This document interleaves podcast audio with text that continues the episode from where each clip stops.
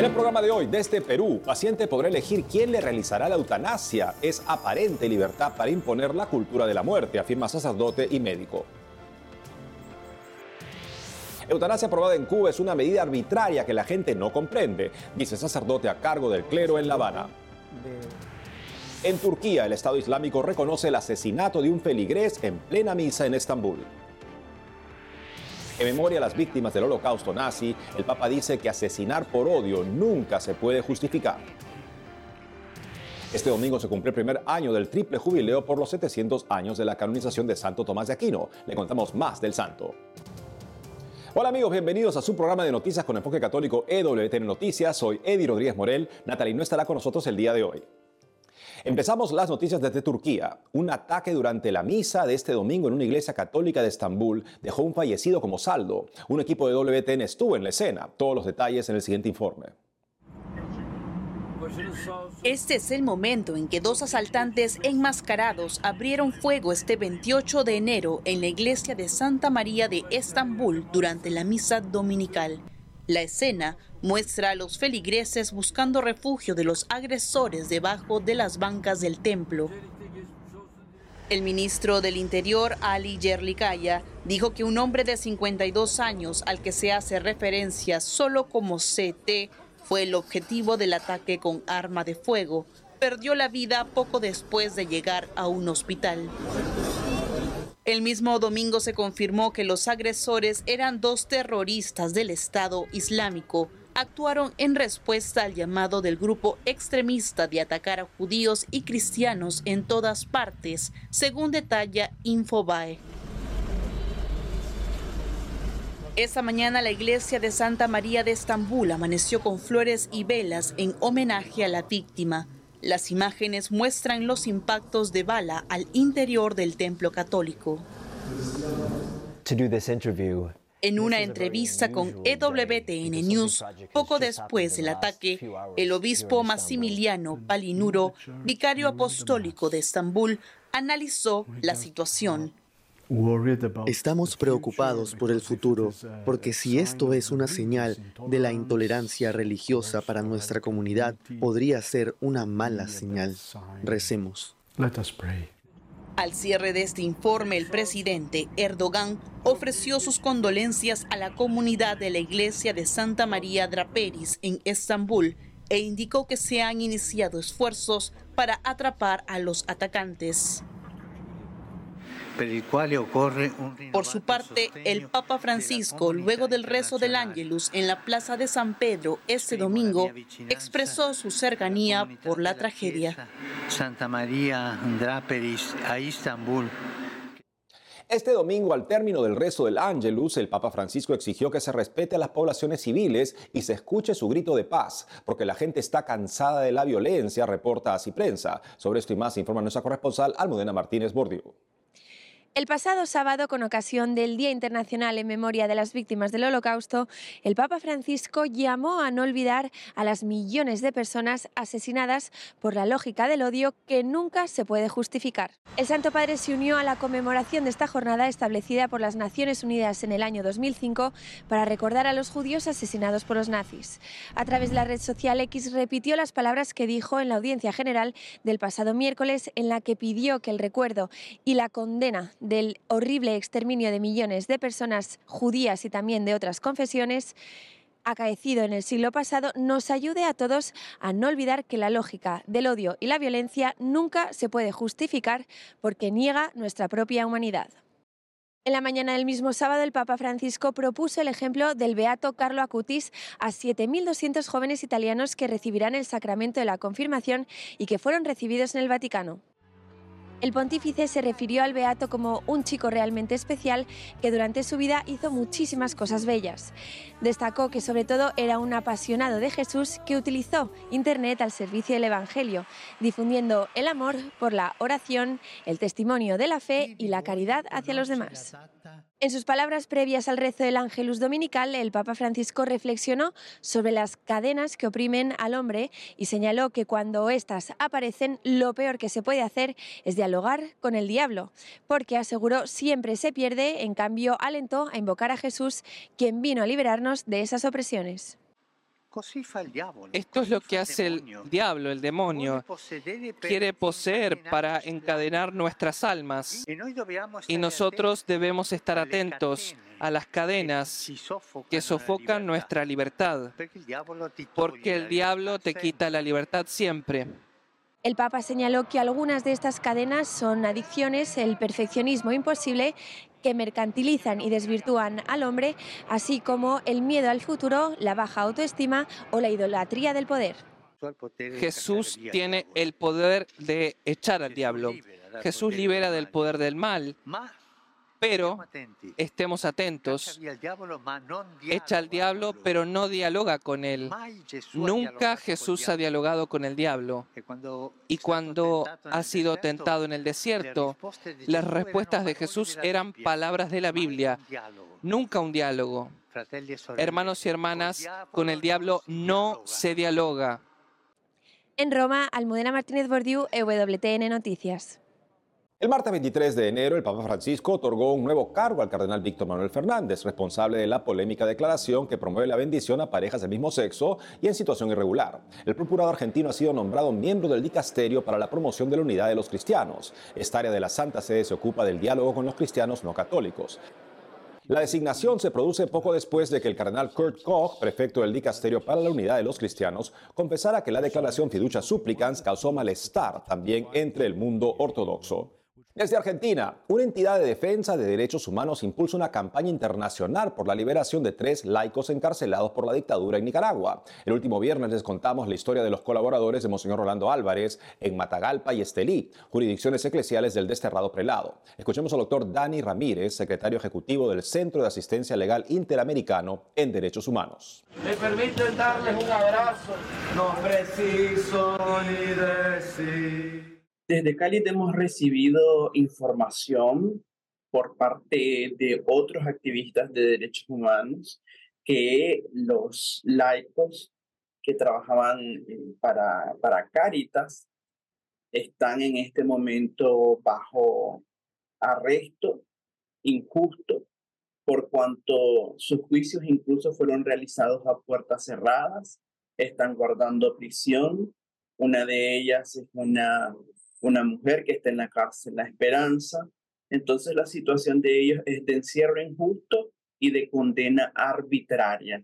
Lo que estamos haciendo a favor de estos laicos es que estamos en una campaña ahorita de denuncia pública, está en nuestras redes, pero vamos a pasar de la denuncia a las acciones concretas.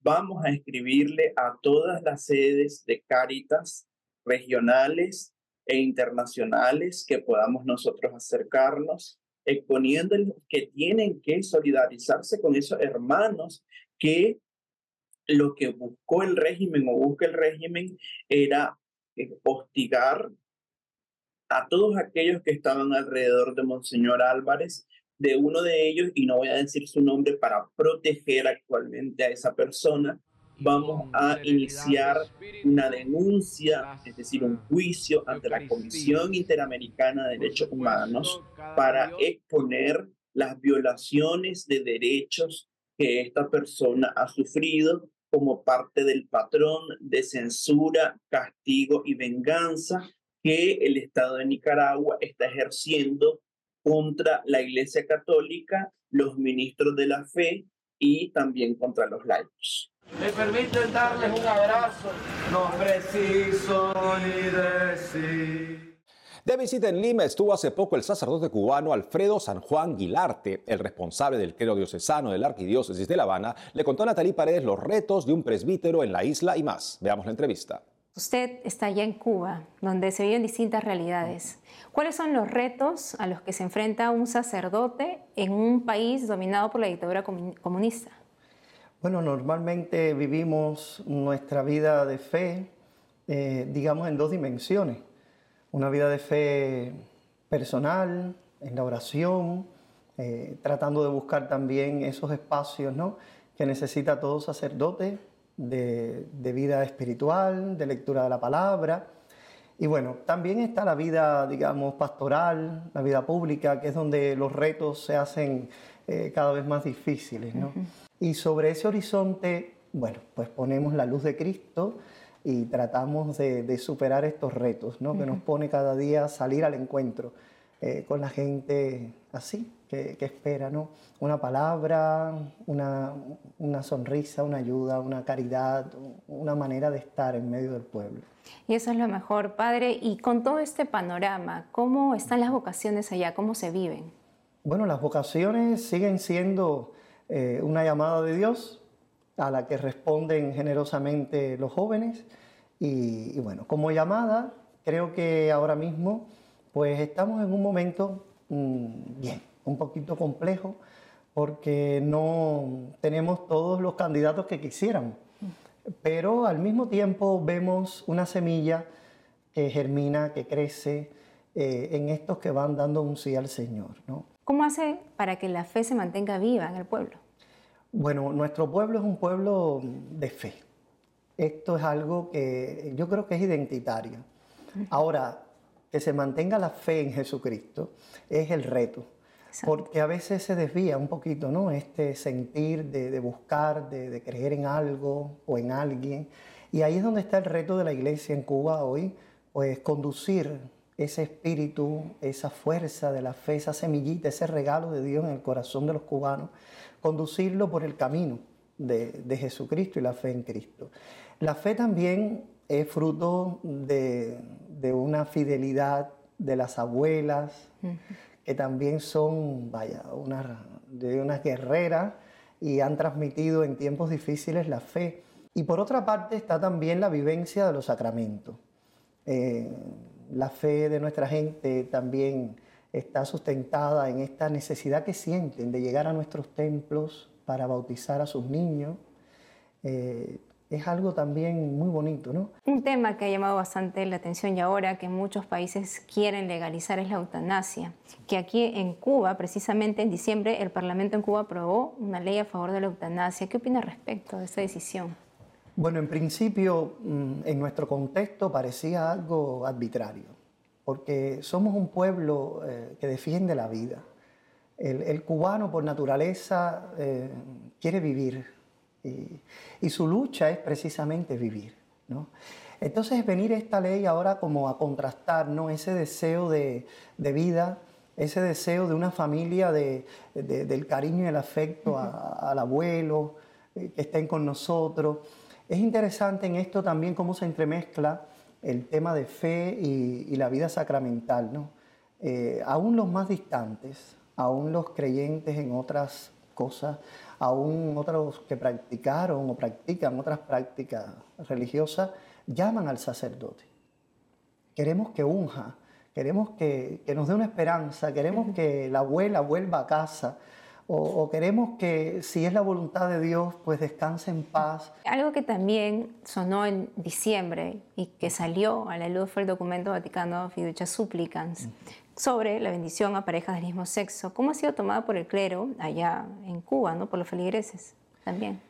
Bueno, mira, el, el Papa nos ha dado una claridad en esto en cuanto nos ha dicho, bendecimos a la persona, no al pecado. Y nuestro pueblo, como bien le decía, es un pueblo que donde pasa un sacerdote, donde pasa una religiosa, donde pasa un ministro de la iglesia, se acerca y lo primero que hace es pedir una bendición. No es para nosotros algo nuevo, no es para nosotros algo que haya sido como impuesto desde Roma, no, no, no, al contrario. Es para nosotros una práctica de vida, bendecir al que se acerca. No medimos eh, si es comunista, si es eh, de un grupo religioso determinado, si es homosexual o si es heterosexual, no. Entonces, esto nos hace también a nosotros dar la, posibilidad de que la persona no solo reciba una bendición eh, para el momento en que la necesita y corre a tu encuentro para que tú lo bendigas, sino también es la oportunidad para acercarnos y explicárselo con, con claridad como una catequesis eh, que, surge en la necesidad de la bendición como algo bueno, que quiere lo mejor para ti y que quiere que tú seas bueno. que Dios lo bendiga, Padre, y muchas gracias por haber estado aquí con nosotros. Hacemos una pausa y al volver, desde Perú, paciente podrá elegir quién le realizará la eutanasia. Es aparente libertad para imponer la cultura de la muerte, afirma sacerdote y médico. Además, este domingo se cumplió el primer año del triple jubileo por los 700 años de la canonización de Santo Tomás de Aquino. Le contamos más del santo. Volvemos con más noticias con Enfoque Católico.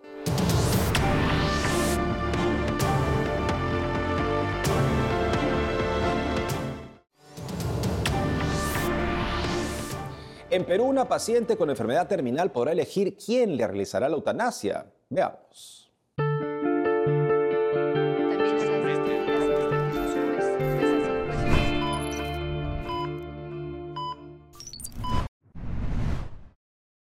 En Latinoamérica, Perú, Ecuador, México, Uruguay y Cuba buscan legalizar la eutanasia. Perú. En Perú el intento de legalizar la eutanasia inició con Ana Estrada de 45 años de edad.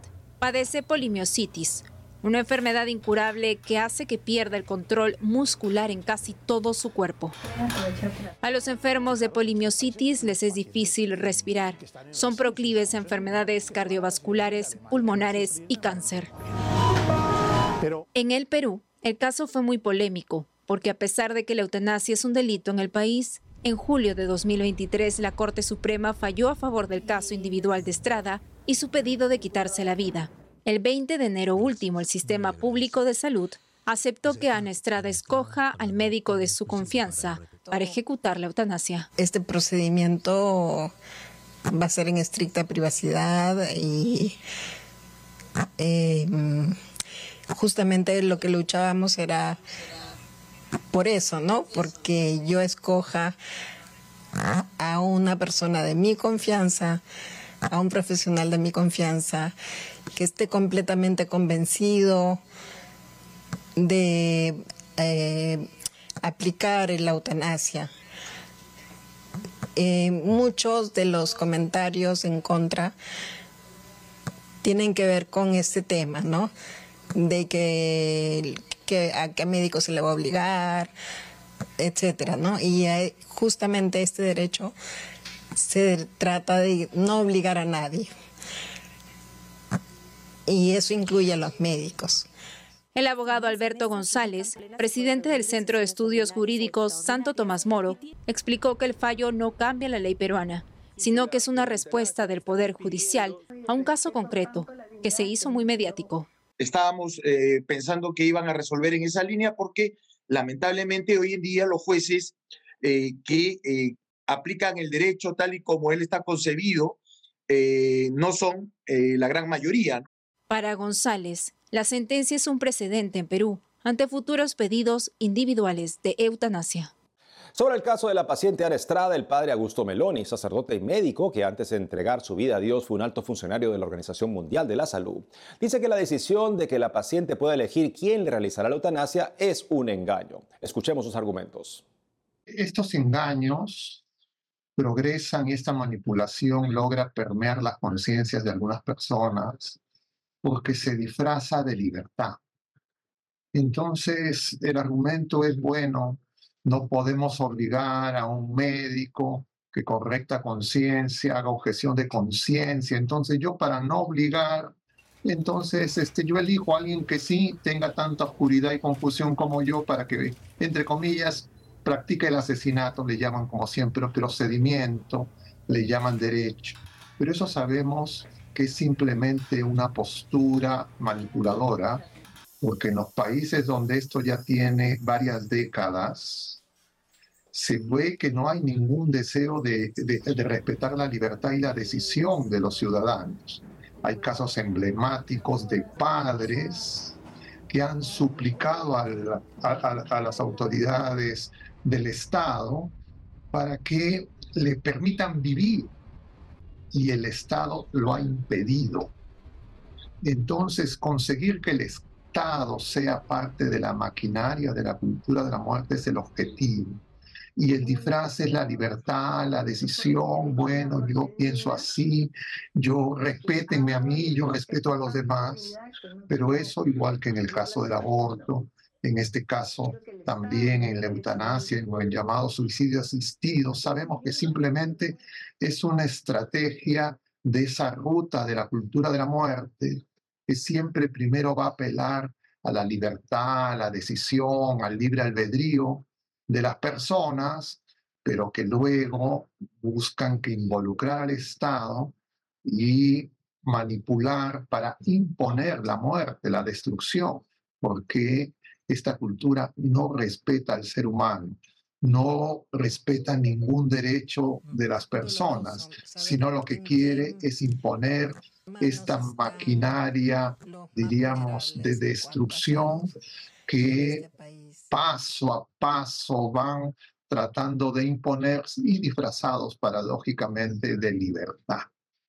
La libertad es vivir en la verdad, nosotros tenemos aquí la responsabilidad de ayudar a formar las conciencias, porque las conciencias las formamos si es que encontramos la luz de la verdad y la luz es gris.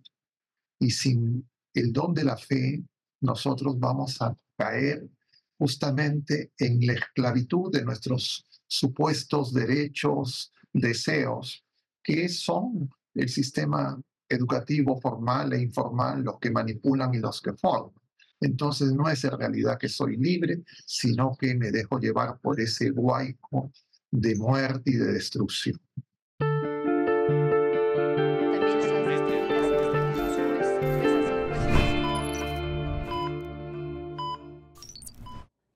En otras noticias, EWTN lamenta la muerte inesperada del padre Elias Leitz, fundador de EWTN en los Países Bajos, el último 24 de enero. El padre Leitz fue descrito por quienes le conocieron como un hombre brillante y un sacerdote fiel y un testimonio alentador de fe. Se informó que su fallecimiento fue repentino a los 65 años. Leitz, que se convirtió al catolicismo en la década de 1980, se unió a la comunidad francesa de San Juan en 1987. Lanzó EWTN Países Bajos en 2019.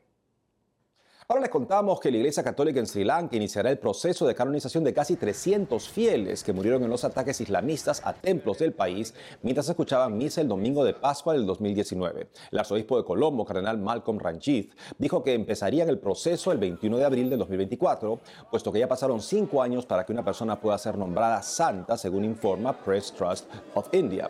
El arzobispo de Colombo, cardenal Malcolm Ranjith, dijo que empezarían el proceso el 21 de abril del 2024, puesto que ya pasaron los cinco años requeridos para poder comenzar una causa de beatificación, según informa Press Trust of India. El cardenal Ranjith argumentó que los muertos en tres iglesias sacrificaron sus vidas por lo que creían. Vinieron a la Santa Misa porque creían en Cristo. Cada 28 de enero la Iglesia Católica celebra a Santo Tomás de Aquino, doctor de la Iglesia, patrono de los estudiantes y teólogo, autor de la Suma Teológica, el compendio de teología más sólido e influyente de toda la historia de la humanidad. Este 28 de enero último se cumplió el primer año del triple jubileo por los 700 años de su canonización, que durará hasta el 2026. El padre Juan Carlos Vázquez nos recuerda la importancia de la figura de este gran santo en la actualidad.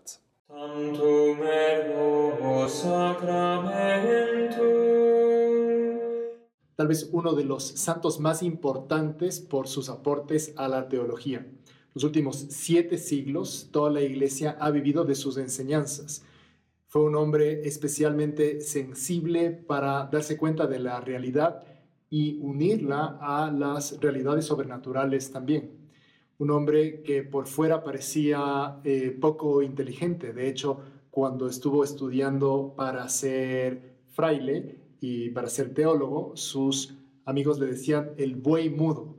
Y uno de sus profesores, dándose cuenta de la inteligencia que tenía, les dijo que los mugidos de este buey serían escuchados por toda la humanidad.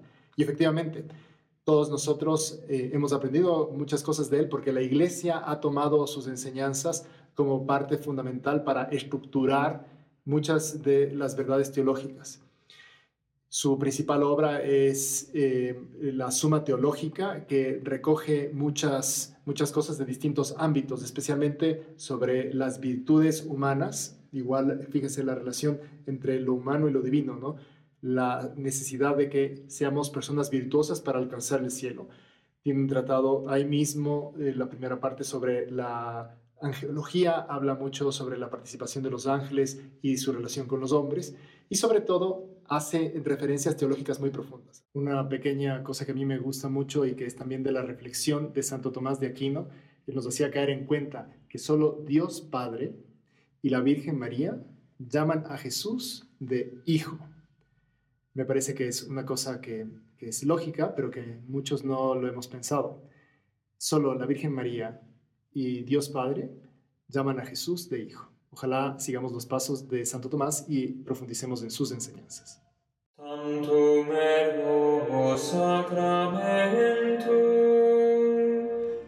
Y eso es todo por hoy amigos, gracias por haber estado con nosotros. No dejen de seguirnos en las redes sociales y también de lunes a viernes a las 12 del mediodía hora de Miami en Radio Católica Mundial y su programa Más que Noticias con un servidor. Hasta entonces.